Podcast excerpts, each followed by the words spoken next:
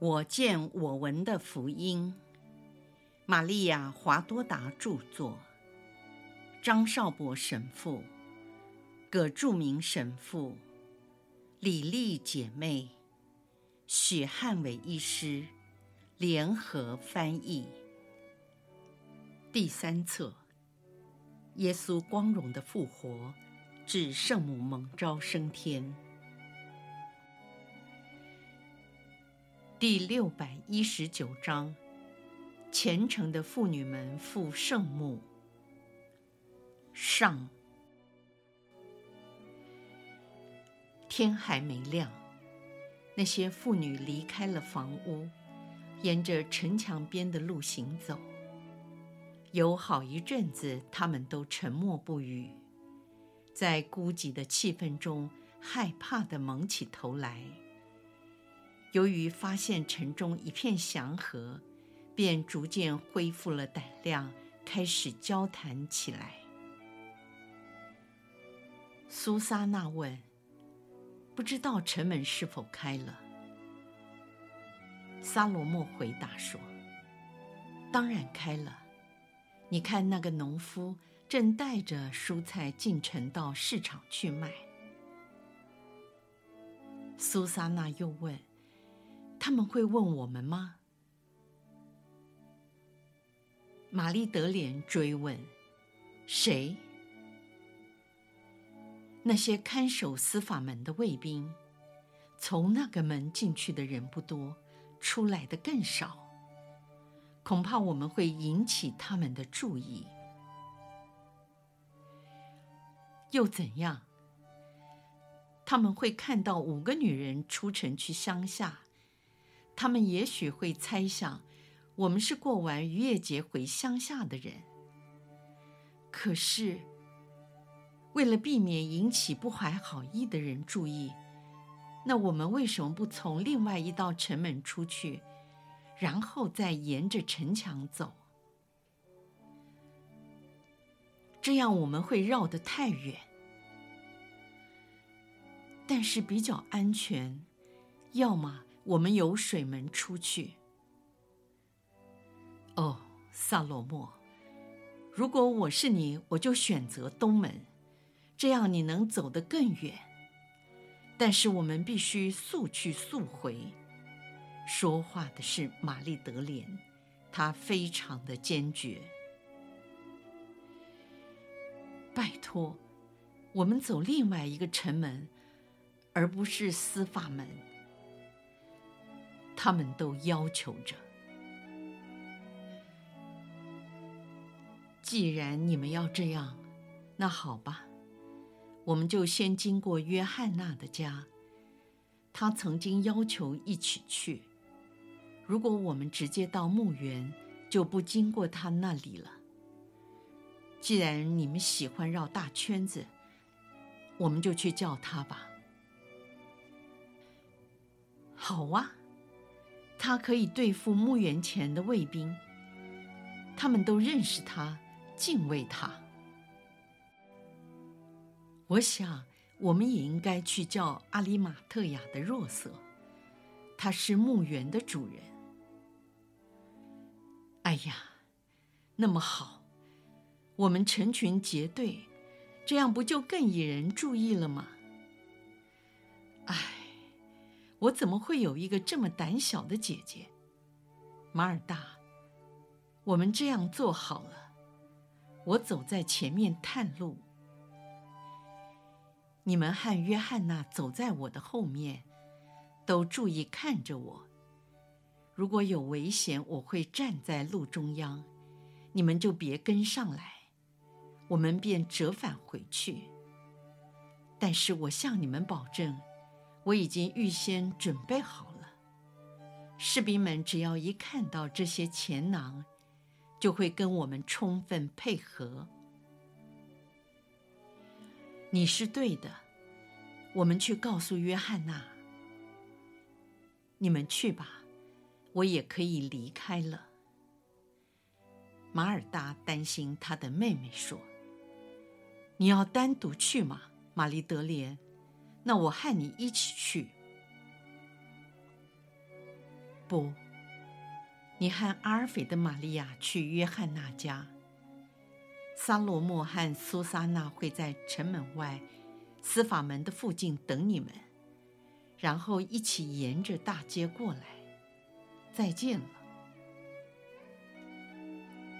玛丽德莲不给他们多说的机会，迅速地将装满香料的墨药囊及钱袋系在胸前，并立刻离开。他健步如飞。在清晨的曙光中，那条路显得令人喜悦。当他经过司法门时，加快了脚步，也没有人去拦阻他。其他的妇女目送他离去后，他们便在岔路口转身，经过一条又暗又窄的狭路，进入了一条大街。来到了西斯多区附近，这里有许多美丽的住宅，他们就在这里分手。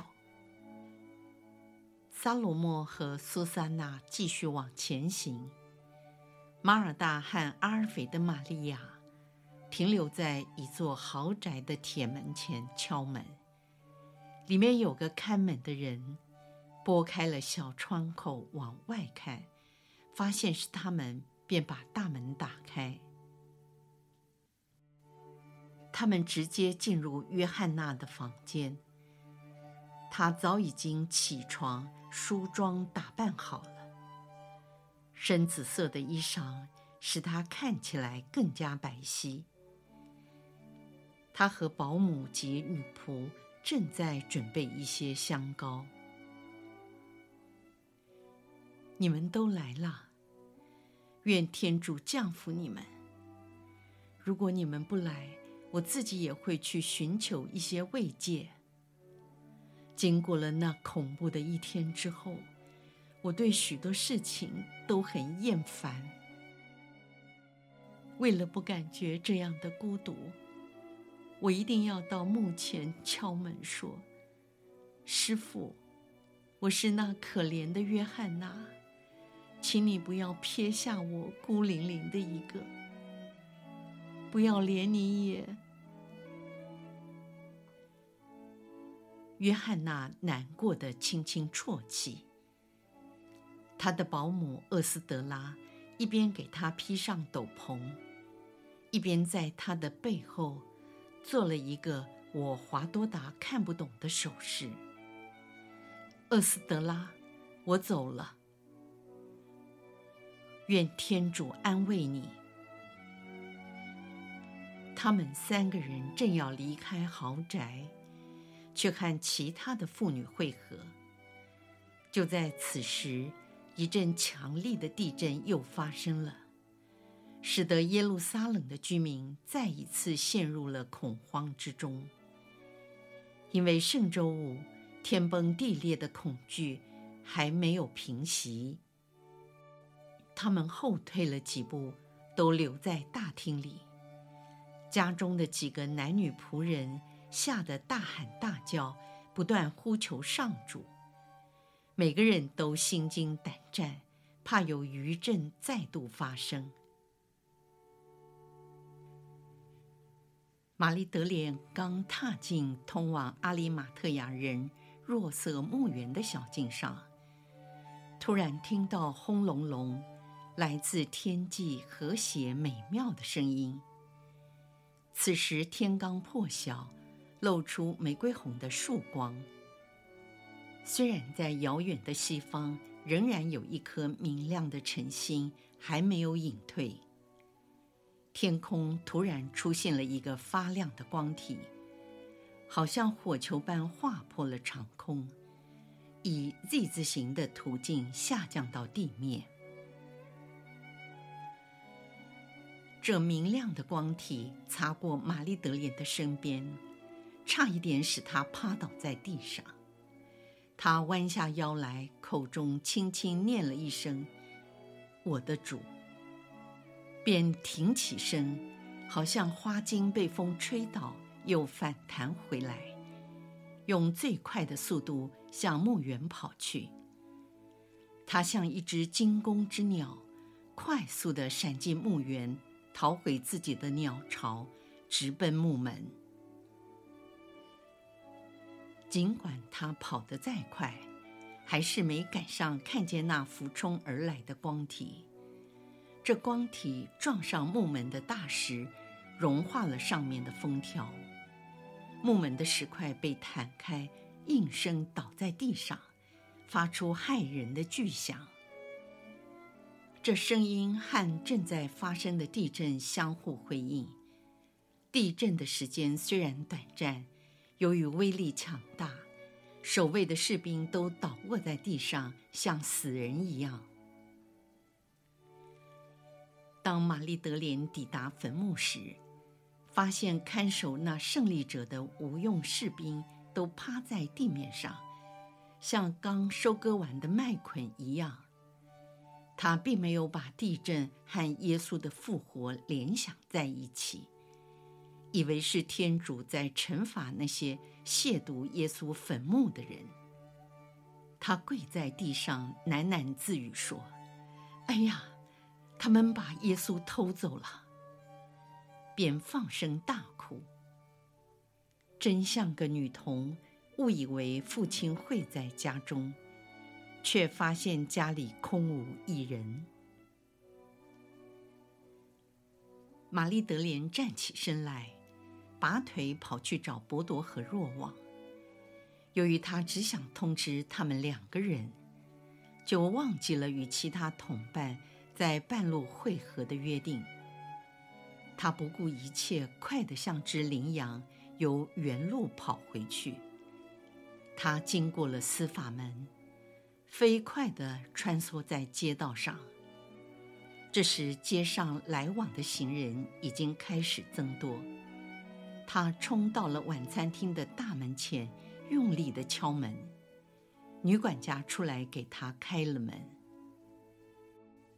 博多和若望在哪里？他上气不接下气地问。在那里。女管家指着晚餐厅说：“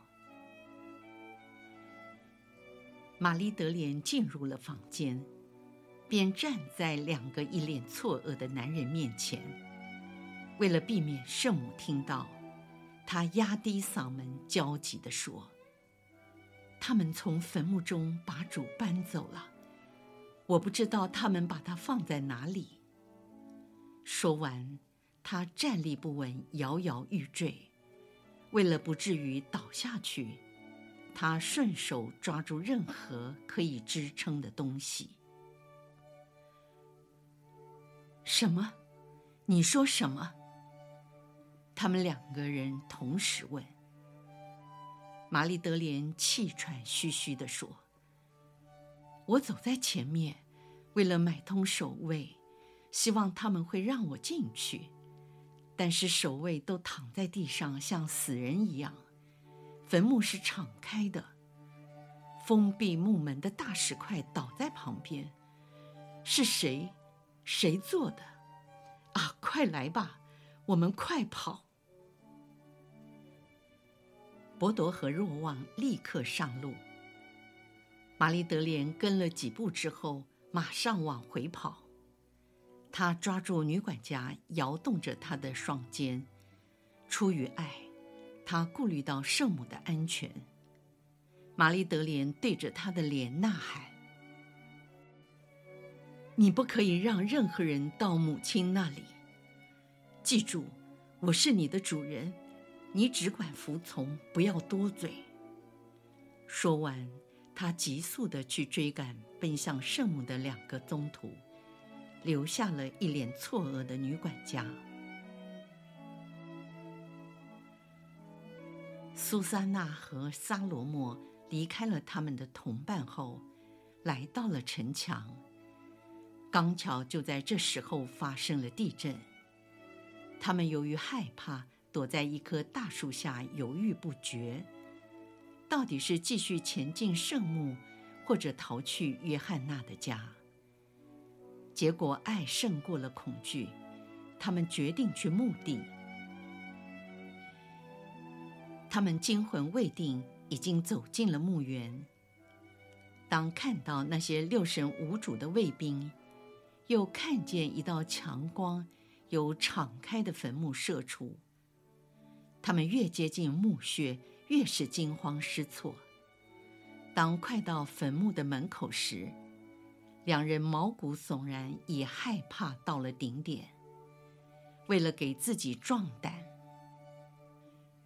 他们相互抓紧对方的手，探头往里看。就在暗中见到一位全身发光、俊美的天使，面带甜蜜的微笑，站着不动，友善地和他们打招呼。天使靠着附有石板的右边，使得这原本灰暗的石板。在灿烂的光芒下，似乎销声匿迹了。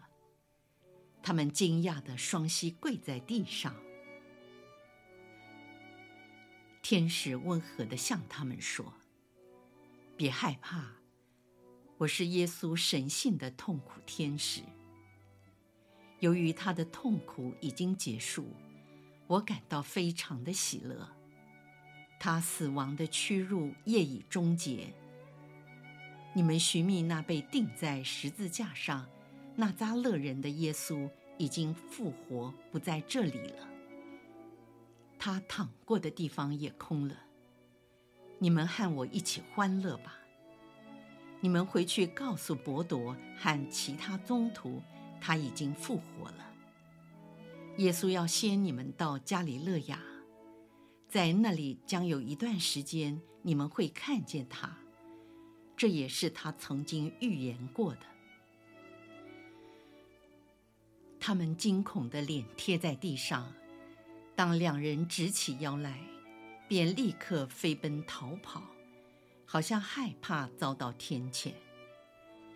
他们惶恐不安，自言自语地说：“我们要死了！我们看见了上主的天使。”当他们跑到田野，逐渐冷静下来，便开始商讨该怎么去做。假如据实相告，一定没有人会相信他们。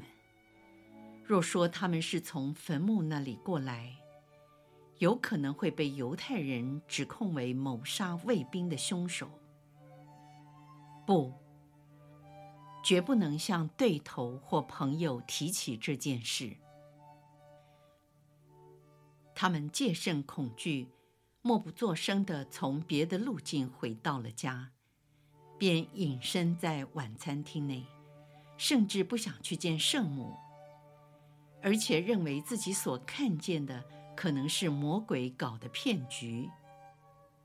也由于秉性纯良，以为自己不可能得到这么大的恩宠，能够看见天主派遣的天使。